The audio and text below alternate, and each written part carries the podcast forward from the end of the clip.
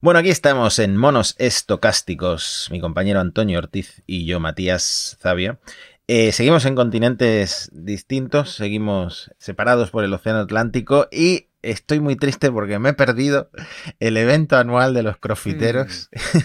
que es el MURF, el MARF, que son, eh, me lo he apuntado porque ni yo mismo me lo creo, es correr una milla, es decir, 1,6 kilómetros, hacer 100 dominadas, hacer 200 flexiones, hacer 300 sentadillas y correr otra milla. Sí, sí, y esto, ah, mi, admirado Antonio lo ha completado eh, hace, bueno, escasas horas. ¿Cómo te sientes, Antonio? Sí, sí. Llevo dos días cansado, Matías. Esto no está pagado. bueno, que, conste que, los oyentes eh, sepan que lo he hecho con, un poquito de ayuda, un poquito dopado, pero hemos terminado. Una hora y llego a casa, estoy ahí tan contento y satisfecho de la hazaña, Matías, y veo un post de Mark Zuckerberg en Facebook. el pollo lo ha hecho, se ha puesto a hecho una fotito, con un, con un chaleco de estos que tallado en peso de 20 libras, y lo ha hecho en 39 minutos 58 segundos. No digas tu tiempo, Antonio, porque no hace falta compararte con, este, este, este señor que es un loco de los deportes. A mí lo que me ha llamado la atención es que ha puesto a las niñas, él tiene dos niñas, a hacer, no, no entero, pero un cuarto de Murph eh, han hecho las niñas y lo han hecho en 15 minutos. No quisiera yo medirme con las hijas de Mark Zuckerberg porque seguro que es algo perdiendo. Sí, sí, sí. bueno, hoy es el día, yo creo que ya tenemos título para, para el podcast, Mati, es decir, eh, Zuckerberg le da a la flexión, pero Nvidia le da al billón, Matías.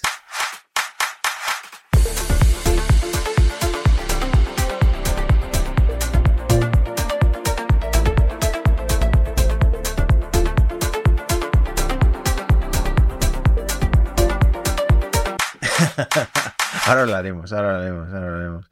No sé si viste, claro, como no lo, como no lo hizo Neuralink, la empresa de Elon Musk no ha tenido tanta difusión, pero hay otra empresa que ha conseguido que un hombre con parálisis recupere la capacidad de, caminar con una de estas interfaces que van en el cráneo, ¿no? en el sistema le han eh, le han sustituido también, además de realizar una serie de conexiones entre eh, bueno, eh, el cerebro y, el resto del organismo para, para transmitir esa información que se había quedado bloqueada, pues le han cambiado como 5 centímetros de cuadrados del cráneo por, por titanio. Lleva como un como un coprocesador. En, los ordenadores antiguos se hablaba de que, tenían el procesador y el coprocesador. Como los móviles actuales que tienen un coprocesador que hace cosas de seguridad. Pues mira, este hombre pues, tiene. Es el mismo rollo. Entonces va a llevar una, mochila. Pero el vídeo es maravilloso porque se ve al, colega andando, es capaz de subir un escalón. Eh, bueno, es, una, es una maravilla de la, de la tecnología. Y bueno, hay que, yo creo que subrayar eh, que siempre estamos un poco con, siempre negativo, nunca positivo, ¿no? Que, la inteligencia artificial ha jugado un papel especialmente importante en el desarrollo de esta investigación, ¿no? Y que muchas veces cuando hablamos de hay que temerla, hay que pararla, hay que hacer muchas cosas, creo que los Jerjan Oskam de la vida, como se llama este caballero, probablemente tengan una opinión un pelín diferente. Pues mira, ya que hablas de este tema de cómo la inteligencia artificial se está usando en estas aplicaciones científicas tan importantes y que cambian vidas, yo casualmente tengo muchos amigos que han estudiado biotecnología o o temas así más relacionados con, la biología, con la química. Y resulta que uno de los grandes miedos de ellos, aparte del ébola, que en España por suerte quedó en nada, pero mis, mis amigos biólogos estaban aterrados, eh, era es el tema de la superbacteria, ¿no? Porque todo el mundo se acaba automedicando con antibióticos y esto hace que, que, que los gérmenes sean cada vez más resistentes a, los antibióticos y, vamos creando nosotros mismos las superbacterias, ¿no? Y con inteligencia artificial, que eh, ya sabemos que se usa mucho para descubrir fármacos, descubrir moléculas, etcétera, han conseguido matar eh, a una especie de superbacteria mortal con un antibiótico que ha, digamos, inventado esta inteligencia artificial. O sea, realmente le daban miles de posibles sustancias químicas a, a esta IA y esta IA la redujo a un puñado que los científicos, al ser algo más manejable, pudieron probar en un laboratorio. Prometedor, ¿no? Sí, porque por un lado acortas un montón eh, todo el tiempo de desarrollo de este tipo de antibiótico. Además, eh, los propios investigadores defienden que este antibiótico es especialmente interesante porque solo acaba con esta superbacteria, es casi un medicamento uno a uno, lo cual pues hace prever que tenga mm, menos peligro de efectos secundarios y bueno, al final eh, tenemos por aquí unas declaraciones del jefe de la investigación que dice que la IA aumenta el ritmo y en un mundo perfecto reduce el coste, que también es interesante luego a la hora de comercializar y de poner en el mercado estos medicamentos para descubrir nuevas clases de antibióticos que necesitamos, dice el doctor Stokes, desesperadamente. Este de la, de la de tus colegas, 100%. Pues nada, ya tenemos a la IA trabajando en todos los frentes. Por un lado, descubriendo los fármacos y luego a la hora de hablar con el paciente, con ChatGPT, como hablamos en el episodio anterior, ¿no? todo, todo solucionado. El paciente no tiene ni que interactuar con un humano en ningún momento. Eh, en fin, me, me gustan este, este, tipo de avances en los que se aplica inteligencia artificial. La bacteria, eh, lo tenía por aquí, Acinetobacter baumani. Así que nada, amiga, estás acabada, ¿no? Hablábamos mucho de Sam Altman en el episodio anterior, y porque por su viaje a Europa, por las charlas que ha dado. Pero me parece que metí un poco la pata, metí un poco la pata con alguna declaración, ¿verdad?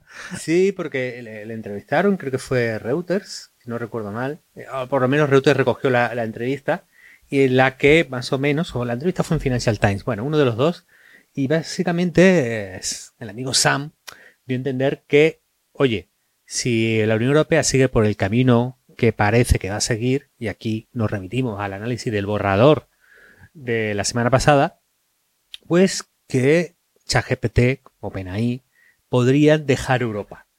Claro, esto empezó a sonar ya como eh, un, casi un ultimátum. Eh, yo creo que pasó lo que tenía que pasar. Esto extraoficialmente seguramente le llamara, le llamara Satya Nadella, que es el que está poniendo la pasta, el que está pagando las tarjetas gráficas y otras cosas, y, le dijera, oye, ¿cómo es esto de dejar Europa? Sí, sí, los miles de millones contamos con usar Europa y no te digas que te vas porque si metemos eh, un modelo basado en ChatGPT, una solución basada en ChatGPT dentro de Windows, eso no podemos sacarlo de Europa, ¿no? Eso, amigo, amigo Sam.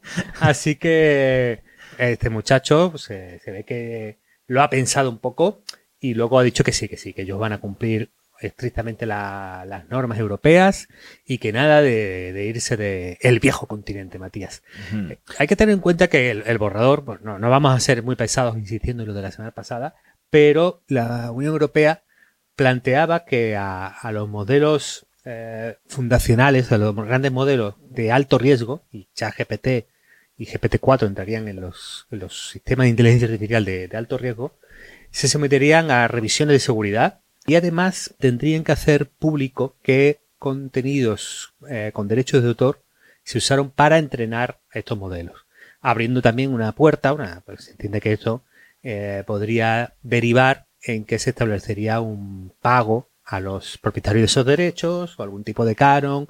Bueno, en definitiva, que esto habría una puerta a complicaciones futuras. Entonces Sam, que viene de pedir regulación de todos los colores y pedir por todos lados que se regule la inteligencia artificial, eh, ha hecho un, bueno, regular sí, pero así no. No como la Unión Europea que me jode el ChatGPT, no.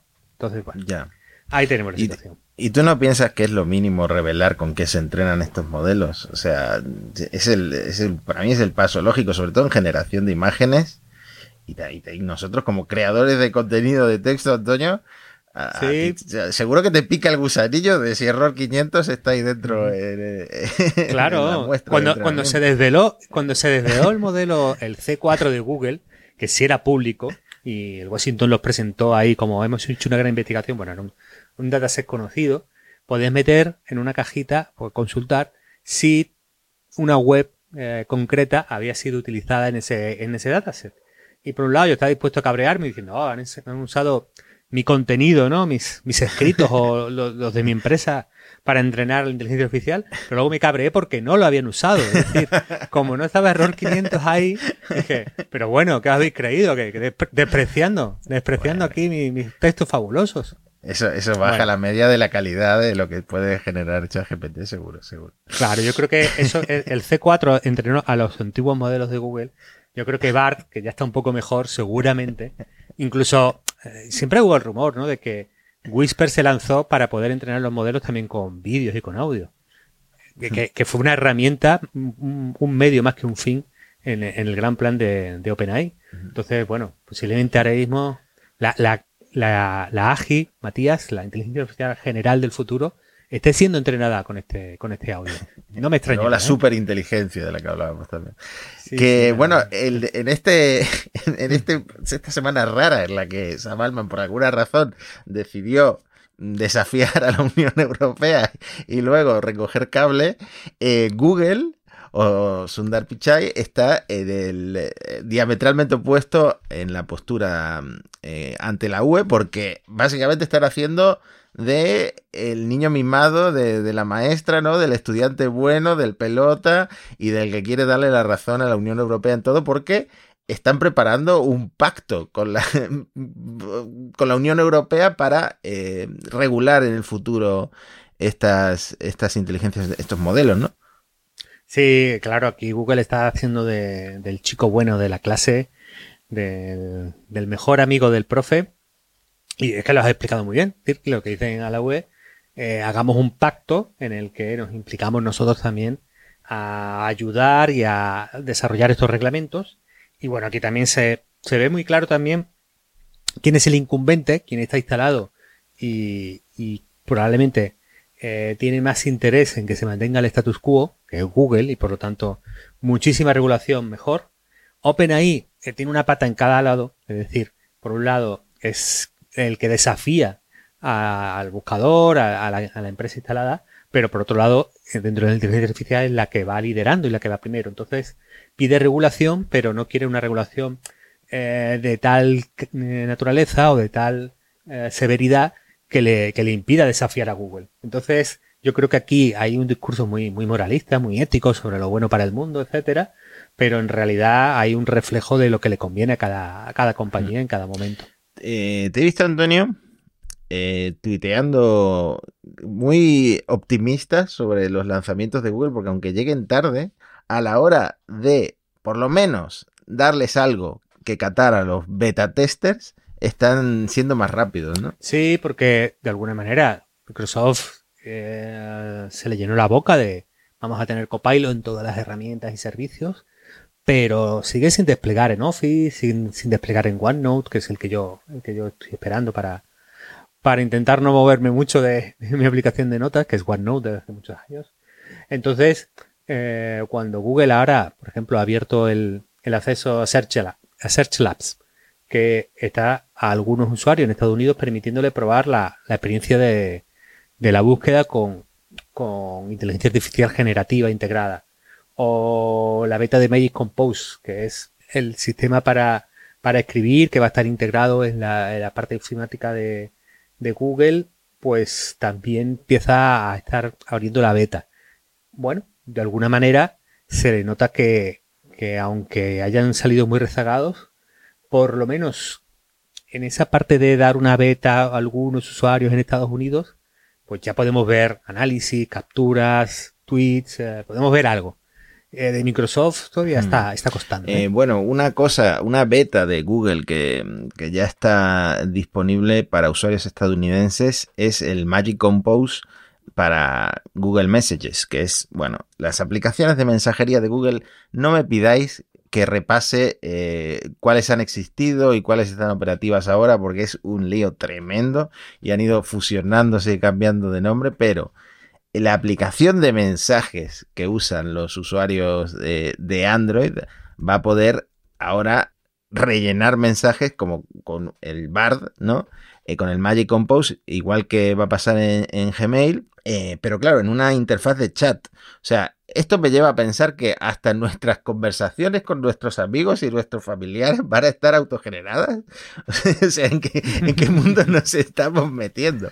Y luego un tema de privacidad, que Google ha aclarado que eh, como contexto a, este modelo le, va a pasar los 20 mensajes anteriores de la conversación. Claro, en el momento que quieras usarlo, ten en cuenta que 20 mensajes para atrás eso va a ir al modelo y se va a ir eh, fuera del, entorno cifrado, ¿no? Fuera del entorno usuario-usuario, porque claro, eh, en, las herramientas de mensajería, una de las cosas que pedimos, por lo menos, bueno, que pedimos y que tenemos, ah, por lo menos hasta que la Unión Europea parece que, quiere meter mano ahí, pero bueno, de momento tenemos, es el cifrado extremo-extremo, es decir, solo el usuario, el emisor de esa conversación, eh, gracias a su sistema de, de claves pública-privada, tienen acceso. Ni siquiera el proveedor, ni siquiera Google, en el caso de, Messenger, de, de, uno de sus Messenger, o en el caso de Facebook, en el caso de, WhatsApp, etcétera, pueden acceder al contenido de esas conversaciones. No pueden. ¿Qué es lo que dice Google?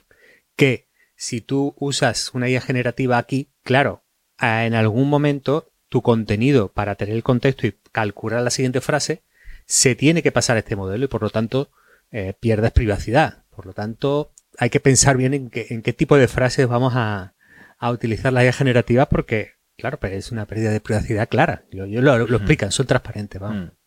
Bueno, eh, a, mí, a mí me fascina que hasta a ese nivel vaya, vayamos a usar el, el chat GPT, porque me, cuadra en el trabajo, pero en conversaciones con, con, tu mujer y con, y con, tus amigos es un poco extraño, ¿no? Pero igual, igual generaciones posteriores a la mía lo ven como lo más natural del mundo. Hombre, generar un meme, generar una imagen, algo que tú le des un toque divertido, pues sí, pero no sé estoy hablando con mi madre, voy a resolverlo con un mensaje creado, que sea un poco feo, ¿no? Hacer esas cosas, ¿no? No sé. Sí, o, bueno, puede ser que le mandes un WhatsApp a tu jefe y le pidas a esto, eh, genera 20 excusas de por qué, de por qué voy tarde al trabajo o por qué hoy no estoy en el trabajo. Mira, yo, vaticino que yo he recibido alguno, que la gente va a empezar a estar hasta los eh, narices de recibir mensajes hechos con, con ChatGPT, Mati. Porque es de esa pomposidad, esa amabilidad impostada, ese peloteo, todo tan correcto, todo tan bien dicho, todo para intentar no molestar al receptor.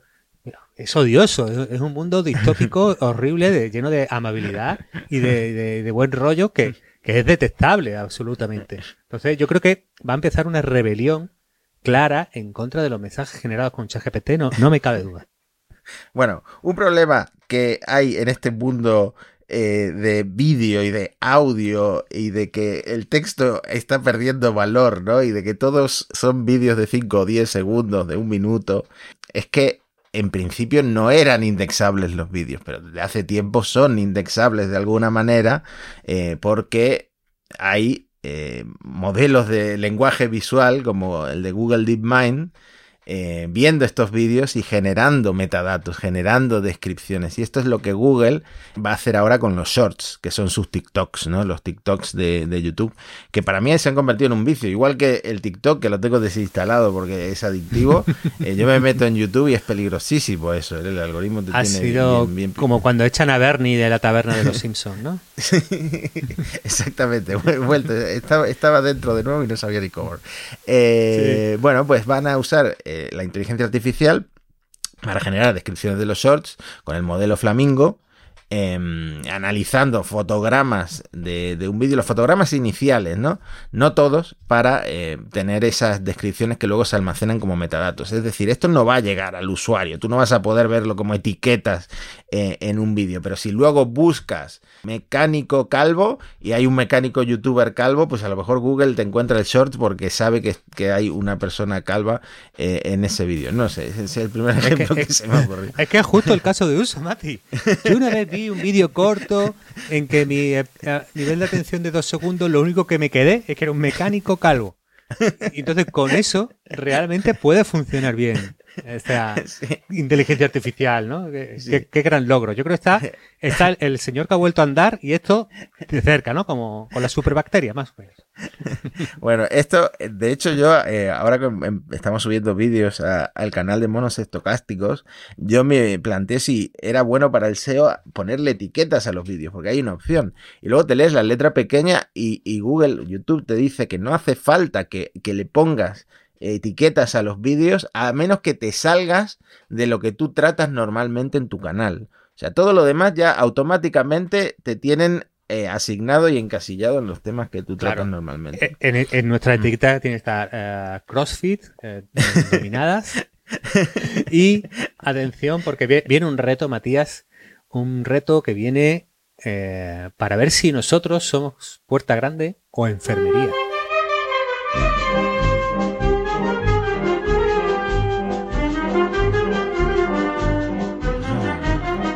Tenemos una audiencia exigente. Hemos reunido una comunidad de gente ilustrada, crítica, que, no se conforma, Matías, que no, no les vale cualquier cosa, no les vale cualquier discurso. Y he recibido una queja, una reclamación. En nuestro anterior episodio hablábamos de los robots humanoides. Esta persona se quejaba de que nuestros ejemplos son demasiado básicos, Matías eran demasiado directos, un robot que plancha, se le ocurre a cualquiera, eso no, no, no, no tiene el nivel esperado por nuestra audiencia, y retaba, retaba que eh, este sentido para él, que era el robot humanoide, nos retaba a buscar casos de usos reales del mundo de la, de la vida auténtica, no figuraciones ni especulaciones, sino cosas tangibles, Matías, para poder defender que, que la inteligencia artificial y el mundo de la robótica tienen tienen futuro y tienen, y tienen sentido. Tú has pensado, yo, he pensado un par de casos. ¿Tú has pensado algo para, satisfacer a la audiencia? Un par de casos también. No, no sé si van a satisfacer mucho, pero son los, son los que se me han ocurrido a mí. Pero bueno, empieza tú, empieza tú con uno, Matías. Vale, mira, como todo oyente de Mono sabe, yo estoy ahora en Argentina y el que me siga en Twitter o en Instagram estará viendo que estoy comiendo como una bestia porque, porque aquí me ofrecen de todo. Bueno, una cosa que se come mucho aquí, que en realidad es de Paraguay, pero bueno, en Argentina se come mucho, es el chipá. El chipá eh, son como unas bolitas de aquí se le dice mandioca, pero en, en, España se conoce más como yuca, con queso y con no sé qué más, ¿vale? Que eh, aquí se vende por las calles como una cosa muy artesanal. Y eso no te puedes imaginar lo bueno que está el chipá, Antonio, pero no te puedes ni hacer una idea. El problema es que eh, se, se vende como algo muy artesanal. Yo el otro día estuve amasando, haciendo las bolitas. Yo quiero que esto se industrialice, que haya robots amasando, pero con la misma receta, la tradicional, la paraguaya, la argentina, la que sea, pero que estos robots humanoides eh, se encarguen de hacer esto para venderlo en cantidades industriales, que baje de precio y que yo allí en España me lo pueda comprar. Ese es un caso de uso. Magnífico. A mí, a me recuerda a, a por qué yo nunca hago ya croquetas que además ensucia mucho, ¿eh? Entonces, si tienes el robot que además luego te limpia, yo creo que me haría más cocinero de croquetas, Matías. Me, parece perfecto. Estáis callando bocas. Muy bien, Matías. muy bien. Otro caso de uso. Yo aquí tengo a mi tío Diego. Mi tío Diego mm. es una persona muy divertida. Es la típica persona que todo el mundo conoce, que en el grupo es como el que siempre está contando chistes, el que le encuentra el enfoque gracioso a todo, el que siempre está de buen humor. Y yo como persona que socialmente soy un poco más awkward, muchas veces me llevo a, mi mujer allí en España, me llevo a mi mujer como, pues va Elena, ella es más conversadora, ella va a dar conversación. Pues aquí me gusta ir con mi tío Diego porque es el que, el que sabes que luego la fiesta va a estar ambientada.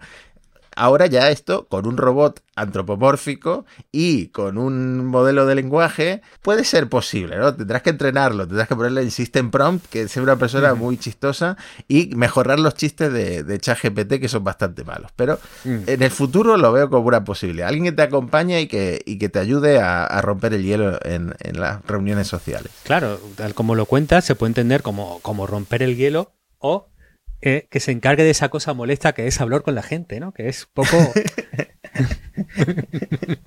pues sí, sí, sí. Así utilizo a mi mujer y a mi tío, sí. Bueno, yo tengo un caso parecido, Matías, al tuyo, porque yo estoy en, la, década de los 40, Matías. Eh, aquí la audiencia ya sabe que pertenecemos a generaciones distintas, pero claro, cuando pasan los 40, hay esa especie de crisis que te, que te hace decantarte por el camino para el resto de la vida, ¿no? Entonces, hay un camino tentador, ¿no? Que es irte a algo sofisticado, ¿no? Vestir mejor, ser más elegante, tener un gran auto, un gran coche. Pero yo creo que hay un camino que está siendo mm, desestimado y desaprovechado y que a mí me tienta más, que es profundizar en el cuñadismo, Matías. Yo, mi proyecto de realización de la cuarentena es eh, abrazar un poco el, yo cuñado que todos tenemos un poco, un poco dentro, pero mi generación lo tiene difícil, Mati, porque, claro, la generación X todavía no hemos cuñadeado lo suficiente, siempre mm. intentábamos ser más ilustrados, más culturetas, más, más gafapasta, cometiendo ese error en la vida, ese error de juventud, y no tenemos esas tablas, ese poderío cuñado que la generación boomer pues domina muchísimo más. ¿Cuál es mi plan con, los robots, Matías? Llegamos al, al meollo. Yo creo que un robot que te acompañe todo el día puede ser un coach. Un coach que en cada situación de la vida te ilustre y te, y te enseñe. Claro, no, no vale un, chatbot, ¿no? Un chatbot ahí no se integra en las experiencias reales y vitales, más que en el ámbito cuñadil, que es el bar, ¿no? El, la taberna, ¿no? Es, ese sitio donde puedes desarrollar todas tus capacidades. Y mi plan es que eh, el robot cuñado, eh, coach cuñado, eh, te vaya enseñando con, con sus frases ir subiendo el nivel, ¿no? El primer nivel de cuñado es se cae la moneda, si es redonda es mía, ¿no? Esa frase cuñada, ¿no? Que, que tú vas y la sueltas en ese momento, ¿no? Luego, el segundo nivel, que ya vas ascendiendo en la, en la, escalera, esto es, ya, esto se empieza ya cuando eh, más o menos Rafael se encontró con Miguel Ángel en Florencia, pero de los cuñados, ¿no? Que es cuando te estás pidiendo la copa y te van a echar la ginebra y te dicen cuánto, y dice, tú ponme la ginebra como si fuera para ti, ¿no? Eso ya es como acercándose al, al Olimpo. Y luego ya al final, ya en la, en la frase final, ya en que el, el, robot siempre va contigo y te acompaña, ¿no? Es como ese momento en que convivieron Shakespeare y Cervantes, Matías, que es apoyar el codo en la barra y afirmar ante la audiencia con el Dick y el Dario no te engañan. Entonces. un generador de, un generador de frases de cuñado, de frases de canalitas, si lo veo. Y además debe de ser fácil de implementar. No hace falta ni el robot, Antonio. claro, es que puedes, puedes caer, puedes tener retrocesos. Entonces, un robot cuñado que, que vaya contigo en los sitios y te ayude a, profundizar en esa parte de la vida, mm. yo creo que puede haber, puede haber mercado, no puede haber en España, puede ser perfectamente. Y luego el otro, eh, voy a defender mi robot eh, chofer, porque me decía mi compañero, el, el quejica de la comunidad, ¿no? Este, este, este crítico que tenemos, eh, era idiota eso, porque si el coche ya se conduce solo, ¿para qué quieres un, un, robot que, que gasta dinero y luego hay que enchufarlo a la luz y gasta más dinero, ¿no? Entonces, claro, ese robot te puede acompañar luego a hacer la compra. ¿No? Tú vas a tu Mercadona, Mati, a Carrefour, a donde quieras hacer la compra, y luego él, va contigo, te puede dar cháchara, le puedes preguntar cosas, ¿no? Puedes decir, oye, dame la receta de la paella. Y él, claro, se la sabe y te compra los, los avíos para, para hacer una buena paella, o puedes tirar por el camino contrario, que es, oye, eh, le puedes mandar a hacer un poco cosas como, oye, ¿por qué no vas? Le haces una foto unos chorizos y unos guisantes y tuiteas aquí preparando una fantástica Spanish paella y agitar un poco al mundo valenciano que los veo muy tranquilo y entonces siempre, siempre puede venir bien un poco de, agitación por ahí. Fíjate el mundo de posibilidades que, que nos va a abrir el tener estas, estas sillas robóticas con nosotros. Yo creo que un antes y un después. Esto igual te lo, te lo compra hasta, hasta Uber Eats, ¿no? O una empresa de estas, ¿no? El otro día no decía alguien el otro día en Twitter que, que se hizo medio viral que, nos gusta, a los que usamos Uber y, Cabify nos gusta porque nos sentimos como ricos o algo así, dijo, porque vamos, van ellos con trajes, son nuestros choferes. Pues Uber Eats te compra esta, esta, esta idea seguro. Así que puerta grande para, para Puerta grande para nosotros, claro que sí, hombre, que, grandes casos de uso. Yo creo que eh, Elon podría aquí consultar con nosotros para, para relanzar comercialmente Optimus, pero te traigo otro caso, Matías, porque, atención, el usuario eHalp, con H y guion al final de Twitter, atención porque ha, lanzado y ha compartido el código de, una novedad que, puede ser interesante porque eh, su código y su sistema te permite construir un chatbot funcional entrenado con, la, eh, con todo el contenido de un canal de YouTube. Es hmm. decir, eh, igual que hemos visto las, estas influencers que han entrenado IAS para que se pasen por ellas, sus, sus virtuales, para que sus seguidores puedan estar entretenidos y conversar, pues este usuario plantea que cualquier canal de YouTube está perdiendo pasta. Está perdiendo pasta porque con esa biblioteca de contenido, el, el creador podría tener fácilmente la oportunidad de crear un chatbot y quién sabe, ofrecerlo gratis, ofrecerlo cobrando. Y claro, cualquier gran creador de, de YouTube español, pues podría estar ahí, Matías. Entonces, yo te planteo aquí, porque a mí se me ocurrió que se podían crear los, los bots de, del Chocas y de Soy una pringada, Matías. Te ha ido a los ¿Tú cuál preferirías? ¿Tú cuál preferirías? Un bot del Chocas, piénsalo. Un bot del Chocas que te enseñe a tirar la basura el congelador, ¿no? Bueno, sí, puede, puede estar bien, puede estar bien. Además, el Chocas, eh, no es coña, el Chocas emite en Twitch de 12 a 16 horas al día. O sea, si cada hora tiene un valor para luego reutilizarlo para, para entrenar este modelo para, o como contexto para este modelo, eh, no me quiero imaginar el Chocas la cantidad de horas que tiene de contenido creadas en Twitch y luego pasadas a YouTube, ¿no? O sea, se puede hacer eh, un clon perfecto, básicamente, de, de este Sí. señor. Entonces, bueno, se ve que tú tiras por el chocas, se te da ahí la, la afinidad claramente. Oye, oye, tengo un, un puerta grande o enfermería más. ¿Este era, ¿Este era puerta grande o enfermería? Que no lo hemos dicho. No sé, yo espero que sea enfermería y que este proceso de, de chatear con youtubers de, de mentira no vaya más, sinceramente, ¿no? Pero Bueno, pero bueno, ahí está. Bueno, me viene el otro día mi tío Diego, que ahora se ha vuelto oyente de monos estocásticos, ¿no? Y me dice, tengo una idea de una aplicación que nos vamos a hacer ricos, ¿no? Típico que todo el mundo, todo cuñado te ha dicho eso alguna vez.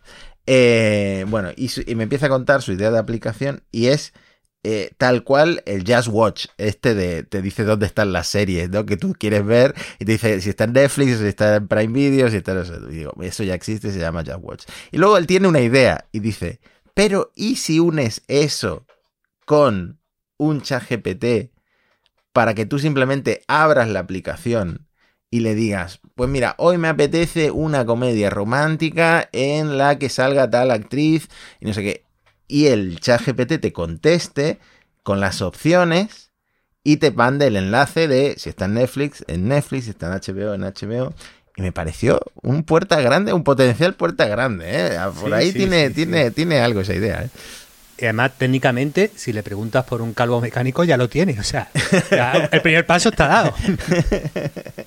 Bueno, fin del puerta grande o enfermería de hoy, que yo creo que ya es suficiente, suficiente Vale, sí, tenemos una noticia seria porque Nvidia es, eh, pues, no sé, la, la- la gran sensación del momento, Mati.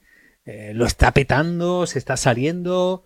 Bueno, eh, por, dar un poco de contexto, por si hay alguien perdidísimo de, Nvidia, Nvidia es probablemente la, la- bueno, la, empresa de semiconductores, la empresa que genera chips y que genera eh, CPUs y GPUs, bueno, GPUs en el caso de Nvidia, eh, más potente del mercado. Eh, digamos que es lo que Intel fue a, las, los microprocesadores, las que llamamos las CPU de los ordenadores.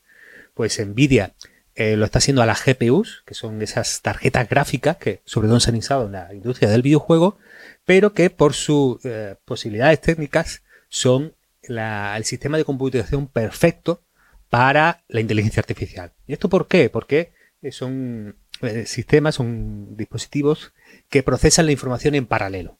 Es decir, en vez de el modelo clásico de, de microprocesador, que es secuencial, va ejecutando una instrucción, luego la siguiente, luego la siguiente, luego la siguiente, y aunque los microprocesadores cada vez son más multicore y más en paralelo, las GPU son masivamente en paralelo y permiten que a la vez se generen un montón de cálculos y de operaciones que además, eh, por su propia naturaleza computacional, son muy afines a lo que se demanda en tanto en el entrenamiento como en la ejecución de los modelos modernos de inteligencia artificial. Entonces esto a mí me recuerda, Mati, a cuando en la fiebre de oro el que realmente se hizo más rico era el que vendía los tejanos y las palas, ¿no?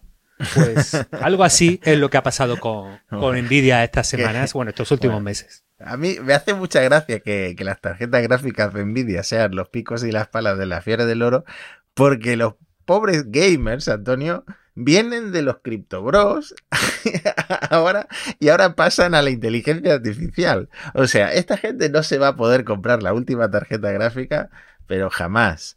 Aunque tengo que decir que Nvidia ha reaccionado y ahora está sacando productos más enfocados a la inteligencia artificial o está centrándose más en ellos. Sí, ¿no? bueno, eh, ha hecho presentación de otro tipo y en esa, en, eh, de hecho ha tenido que hacer un anuncio de que el trimestre fiscal actual para ellos, que acaba en julio, van a facturar, uh, ingresar un 64% más que el mismo del año pasado, lo cual es por encima de los 11 mil millones de dólares y que además están aumentando los márgenes, es decir, además de facturar más, van a, ganar, van a tener más beneficio, tanto a, nivel absoluto como porcentual, como margen de, de la empresa, ¿no?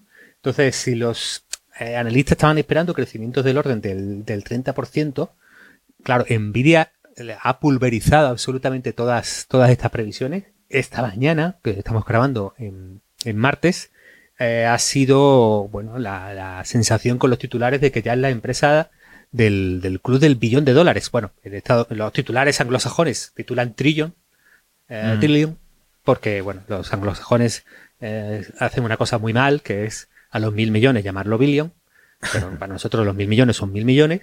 Entonces, cuando ellos hablan de trillion, para nosotros realmente es billón. Entonces, sí. Nvidia es una empresa de valor de mercado de un billón de dólares. Un club muy, muy selecto, porque yo me acuerdo de las noticias de cuando Apple por primera vez empezó a valer ese trillón, ese billón, y después llegaron Amazon, bueno, Tesla, eh, ahí, es un club selecto, ¿no? Microsoft mm. y por supuesto hay un par de, de empresas petrolíferas por ahí en, en, Arabia Saudí y en China. Pero es un club bastante selecto en el que se está metiendo Nvidia. Y Meta, por supuesto. Sí. Meta también está. Sí. sí, lo de Nvidia es, es, un, es una cosa loca, loquísima.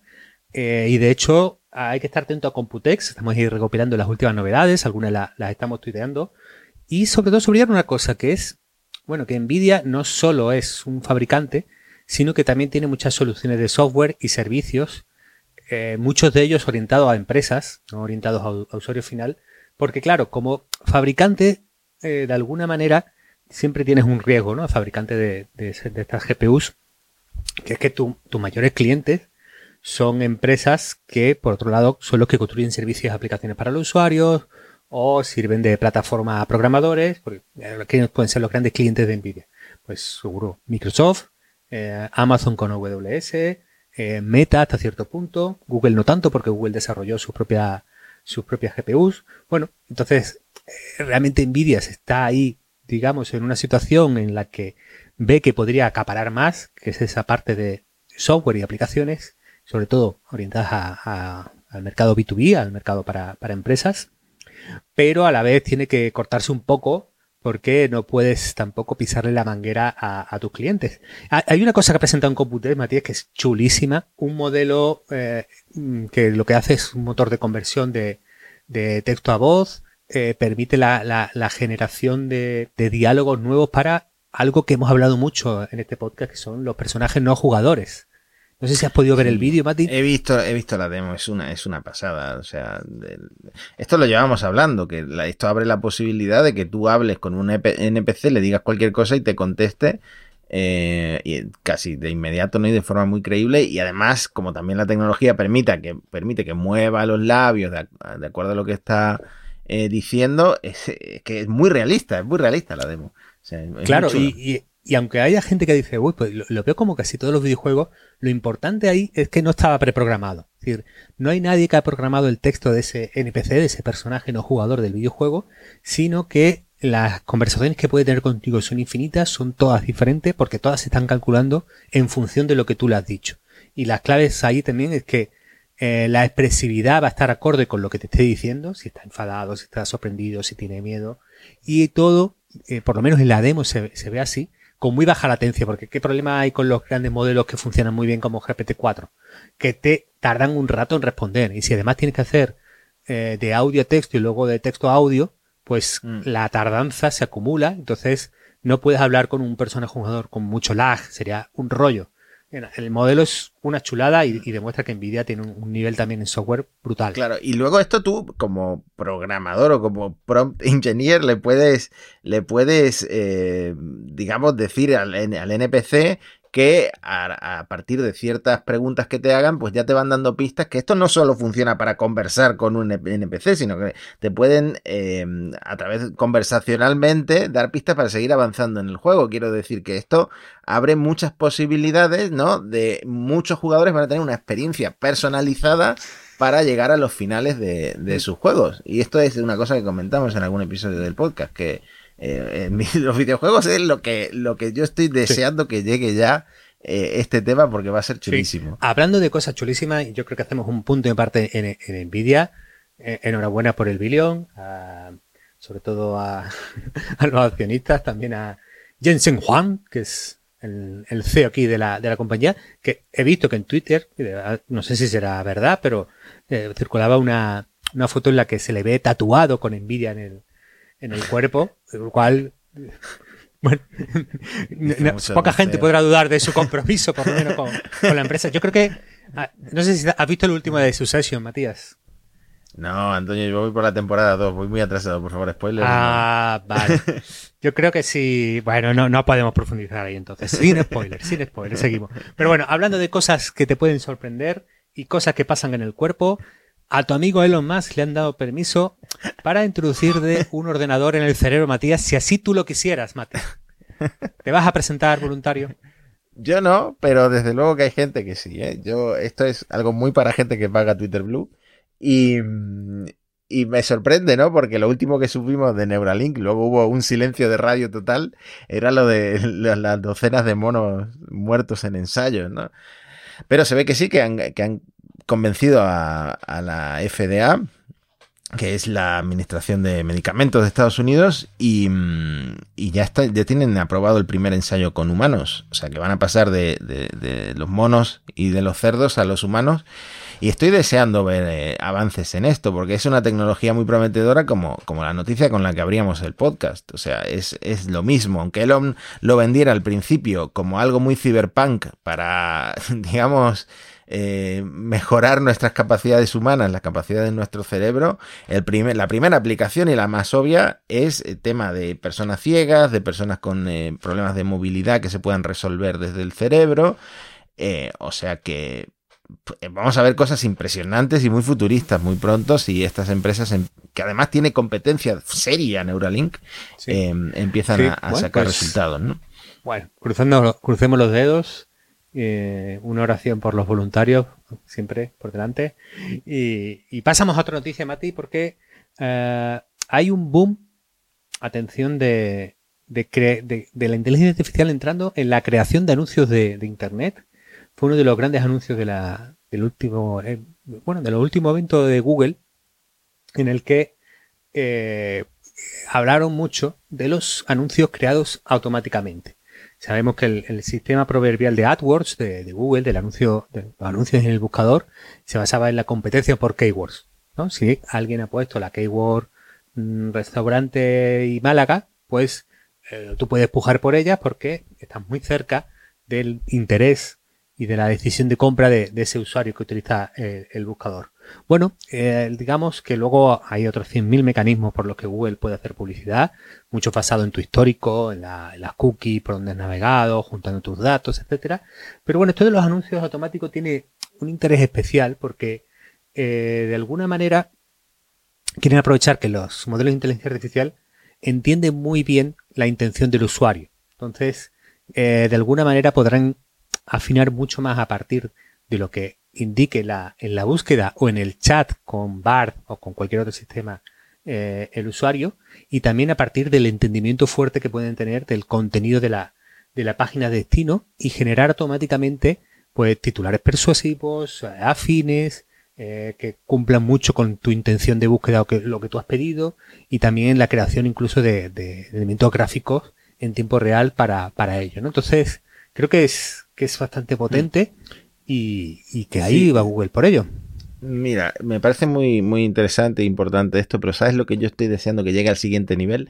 Los anuncios de videojuegos, de juegos para móvil, que nunca se parecen en nada a, a los juegos de móvil en sí, y que son todos una locura desquiciada y surrealista, ¿no? Eh, que son como animaciones, no sé, si, sabes de lo que te estoy hablando. pues esto la, la, la, inteligencia artificial generativa tiene el potencial de que, de que estas locuras de anuncios lleguen a, un nivel de, locura todavía mayor. Estoy deseando que, veamos cosas, no sé, como el Papa disparando con, eh, con una K-45, AK-47. Seguro que alguien en un brainstorming en alguna oficina de creativos ha propuesto algo así. Es que tal cual, tal cual. Estoy deseando ver qué locuras eh, crean estos, los que sea que hagan esos anuncios. Hablando de locuras, el propio Google ha lanzado Product Studio, que permite a los anunciantes crear imágenes de producto de forma gratuita con la, con la guía generativa y entonces pues trabajas eliminando fondos, mejora la calidad de las imágenes de, baja resolución y que bueno, de alguna manera eh, empieza a ser o plantearse como, oye, esto de la fotografía de producto puedes generarlo más que gastarte un montón de pasta en un set, un estudio, un fotógrafo profesional, etcétera, etcétera. Entonces, ahí está Product Studio. Y no solo eso, Spotify va a introducir los anuncios con voz artificial para podcast, Matías. Mm. Que el argumento, parte del argumento es que, dice que va a reducir el tiempo de que los podcasts se dedican a la lectura de anuncios. Esto va a ser un gran ahorro, Matías. Pues te, digo una cosa, como el, el, copy, el copywriting lo haga la marca del anuncio, va a ser un coñazo supino todos, los, todos los anuncios de los podcasts. Yo prefiero que lo sigamos haciendo tú y yo, así como si fuera algo eh, normal y, y, con nuestro tono, que, que empiecen a bueno, autogenerar la voz en base a, un escrito de una marca, porque madre mía, la, manera en la que quieren vender a veces es, complicada. Sí, eh, un saludo también a todas las agencias y marcas que, nos estáis escuchando. Por cierto, antes de que pasemos al, al, basado, Mati, eh, acaba de salir otra nueva carta que, que firman, pues, mira, está Hasabis, está San Alpan, está quien más está por ahí eh, se, me, escapan ya todos estos expertos que firman cartas sobre la inteligencia artificial y lo mm, ¿Cómo, que va a ser. cuesta escribir cartas? Una playa de expertos. Esta vez es muy cortita, por lo menos no hay mucha turra. Y básicamente han concluido diciendo, oye, lo de que la inteligencia artificial pueda ser eh, exterminar a la humanidad es un peligro que tendremos que afrontar ya y de manera urgente. Fin del comunicado. No sé, es que nos estamos yendo siempre a, esa posibilidad super mega distópica y hay como muchas cosas que pueden pasar antes que son más urgentes, ¿no? Como el tema de, los trabajos. Hablabas antes de la foto de producto. Eh, ¿Qué va a pasar con la cantidad de fotógrafos que hay? No sé, no sé. Creo que hay cosas más urgentes que, que esta inteligencia nos destroce no, acabe con nosotros, pero bueno, también está ahí, es un miedo. Sí, sí. Mira, por, decirlo, voy a hacer literal bien para que no quede que hemos tergiversado. Y viene literal del, artículo y la traducción que ha hecho Javi Pastor para, para Chotaka, ¿vale? Mitigar el riesgo de extinción por inteligencia artificial debería ser una prioridad mundial, junto con otros riesgos a escala social como pandemias y la guerra nuclear. Bueno, pues ese es el, punto. Lo firma también está Bengio, que, viene siendo muy crítico. Está Kevin Scott, que es CTO de, Microsoft. El CEO de, Anthropic también anda por ahí. Bueno, Salen Alma, como hemos dicho. Una, una chupipanda interesante. No sé, Mati, yo creo que hay riesgos globales y potentes que tenemos muy identificados, como puede ser el cambio climático, como puede ser eh, la, siguiente pandemia. Y, creo que era Adrian el que decía hoy en Twitter que, oye, esos son riesgos verdaderos que tenemos identificados, que sabemos que son reales, y la IA nos va a ayudar a luchar contra ellos. Por lo tanto, estamos enfocándolo mal. Estamos, de alguna manera, lo que tenemos que hacer es acelerar el desarrollo de la IA para luchar contra estos riesgos conocidos y reales y que sabemos que nos puede ayudar, como también hemos visto al principio del capítulo en la investigación científica, y no tanto no sé, eh, especular con un riesgo existencial basado en pelis de sci ¿no? ¿Sabes, ¿Sabes lo que pasa? Que seguro que hay un grupo eh, Flower Power que está escribiendo cartas de cómo la IA nos va a ayudar a acabar con el cambio climático, pero eh, seguramente no llegue ni, a la prensa porque no, no, genera clics como, como el tema de Terminator. Probablemente vayan por ahí. bueno, pues bueno, queda dicho. Estos chicos, estos señores, pues han dicho la suya, pero nosotros vamos a hacer la nuestra, que es el basados o haciendo la ciencia. Basadísimo o haciendo la ciencia. Yo creo que el jefe de todos los basados siempre ha sido Donald Trump. Esto que estoy diciendo fuera de contexto puede, ser raro, puede ser raro, pero la manera en, el que, en la que el equipo de, Donald Trump maneja algunas comunicaciones, señores, hay que admitir que, es bastante basada. y en este caso, no sé si os enterasteis, pero Elon Musk eh, quería lanzar de alguna forma la carrera a la Casa Blanca del gobernador de Florida, Ron DeSantis. Y lo quería hacer con un Twitter Spaces, que es el. Eh, como un. Bueno, es una, forma de, de, emitir audio que tiene Twitter en el que puede participar la audiencia, ¿no? ¿Qué pasa? Que no funcionó bien. Que no funcionó. Estuvieron emitiendo, pero no funcionó bien. Intentaron lanzarlo dos veces. Eh, mucha gente se quedó fuera, luego tenían poca audiencia. ¿Y quién reaccionó? Pues el equipo de Donald Trump, que usó inteligencia artificial para parodiar este espacio de Twitter en el que, en esta versión parodia con inteligencia artificial, además de Rod DeSantis y eh, Elon Musk, estaban eh, George Soros, Hitler y el diablo. con sus voces. con sus voces autogeneradas. O sea, muy basado, muy basado. Sí, sí, sí. Está... Claro, que para un tío como Trump, esto es el cielo abierto, ¿no? Es que puedo dar rienda suelta a la fantasía y a, cualquier cosa que se me ocurra, que me pase por la cabeza, que, en minutos lo puedo tener, ¿no? Es un mundo de posibilidades para el trumpismo. Ahí ya, claro. Bueno, pues basado Trump y está el caso de, bueno, esto ha circulado mucho, el abogado estadounidense que eh, decidió consultar a ChatGPT para preparar un caso. En esta preparación, ChatGPT se inventó la jurisprudencia, pero el abogado, pues, como lo que hacía era copiar y pegar, pues ahí que lo envió. Y el juez, al ver un poco esta jurisprudencia, le pidió la copia de los casos. El abogado volvió a revisar lo de ChatGPT y le mandó los pantallazos, Matías. el colega. Oye, ¿cuáles son tus fuentes? Pantallazos de, de ChatGPT. No ha acabado bien la cosa para, el abogado. Ha sido un poco. Eh, eh, bueno, en, las notas del episodio y en, y en, y en la newsletter del, del, viernes del resumen pondremos un enlace detallado de todo, de todo el proceso. Claro, el, el tema es que ahora el que puede quedar como que se ha inventado la jurisprudencia e intentado engañar al juez es este abogado que, que, bueno, yo creo que representa muy bien a todos aquellos que vemos en una oportunidad en ChatGPT y la inteligencia artificial de, hacer el truco, de trabajar menos y de, y de que nos den el trabajo hecho, Matías. bueno, hay que tener mucho cuidado con las alucinaciones de ChatGPT porque el otro día, ahora como tenemos acceso, todos los que pagan por ChatGPT Plus a los plugins, eh, el otro día intenté acelerar la redacción de un artículo con el este, este plugin que te lee los artículos y te y le puedes hacer preguntas y resúmenes, se inventó la noticia entera que yo no, yo no entendía de dónde había sacado las cosas que, menos mal, menos mal que no usé esa información porque soy un periodista eh, pues legítimo, pero hay que tener mucho, mucho cuidado. Sí, hace poco yo creo que, que esta memoria que tengo, alguien usaba una, una metáfora que esto era como como, como los coches que tienen cierto nivel de conducción autónoma, que aunque hacen algunas cositas, tú al final tienes que dirigir, tienes que sujetar el volante, tienes que estar al cargo. Eh, lo que pasa que, y aquí yo creo que hay un punto que, tenemos que observar, creo que OpenAI no está explicando bien ChatGPT.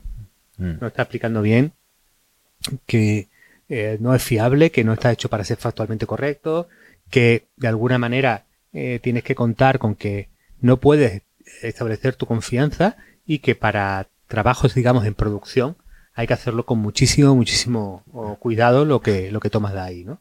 Bueno, hay que, ahí hay un paralelismo muy, muy interesante porque Tesla le llama a su sistema de asistencia a la conducción, le llama Full Self Driving, es un sistema completamente autónomo ¿no? de, de, conducción, y Autopilot, piloto automático. O sea, el paralelismo no puede ser, no puede ser más indicado. Sí, sí, sí, pues ni se ha basado ni hecho la ciencia el abogado, lo, tiene mal, lo tiene mal.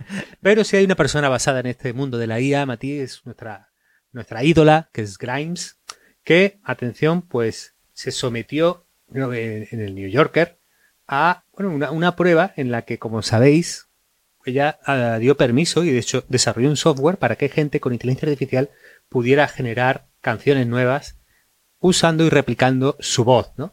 Entonces, el, New Yorker la, la, la, sentaba y la ponía delante de estas creaciones para que ella opinara si las creaciones estaban bien o eran buenas canciones o se arrepentía y todo lo consideraba una verdadera basura.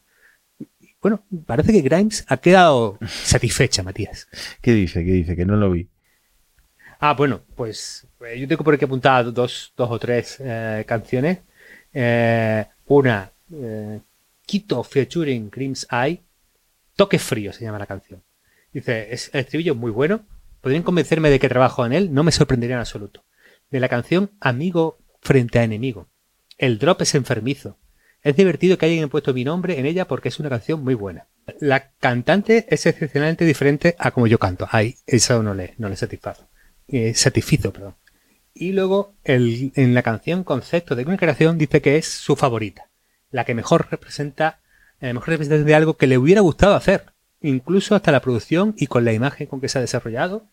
Eh, y se había sentido como si su yo, Grime, se autorreplicara. Es orgánico y tan ahí en el verso que es además capaz de replicar el ceceo de la cantante. Yo aquí creo que hay una oportunidad. Eh, el otro día Spotify me recomendó una canción de Canelita, Matías. es que en mi casa se, ha escuchado mucho Canelita, no es broma, ¿eh? ¿eh? Tiene, tiene temazos el tío. Es el cantante favorito de Sergio Ramos, no sé si te lo he comentado. Y ahí yo veo, yo veo posibilidades, Matías, de, de coger un cantante y presentarle este proyecto. No sé, ¿tú, tú en quién pensarías que podría estar abierto a esta, a esta ola de, de la IA generando canciones? Pues cantantes que se Bueno, por ejemplo, em, ¿cómo se llama este que se hizo famoso con Bizarrap? El, el chico este grandote. Quevedo. Quevedo. Quevedo, Quevedo eh, un chico en Twitter que hizo un hilo de un montón de canciones de la cultura popular eh, reinterpretadas por Quevedo y Quevedo al ser canario él se sea pero eh, no estaba la tecnología suficientemente avanzada en el momento en el que mm. salió este hilo y, y adoptaba el acento de los cantantes originales ¿no?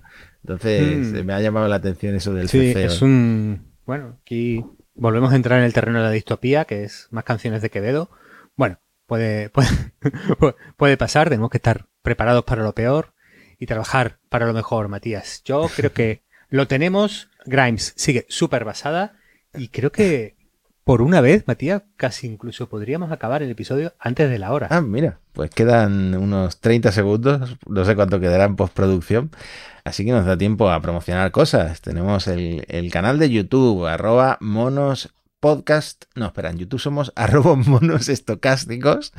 Además, hablando de shorts, vamos a empezar a subir los shorts. Eh, para intentar eh, resumir algunas de las cosas de las que hablamos. Y, mm, también estamos en Twitter, donde somos muy activos, eh, monospodcast, en la newsletter monosestocásticos.com y, bueno, también nos dejan comentarios en, en todos lados, en Spotify, en Evox, los leemos todos, todos. Yo hago un, un resumen y se los paso a Antonio para que él también los lea. Así que si queréis hacernos llegar algo, estamos en todos lados, estamos pendientes. Muchas gracias a todos los oyentes de Monos Estocásticos por estar aquí una semana más y eh, la industria no para, así que volveremos la semana que viene con muchas más noticias. Chao, chao, chao.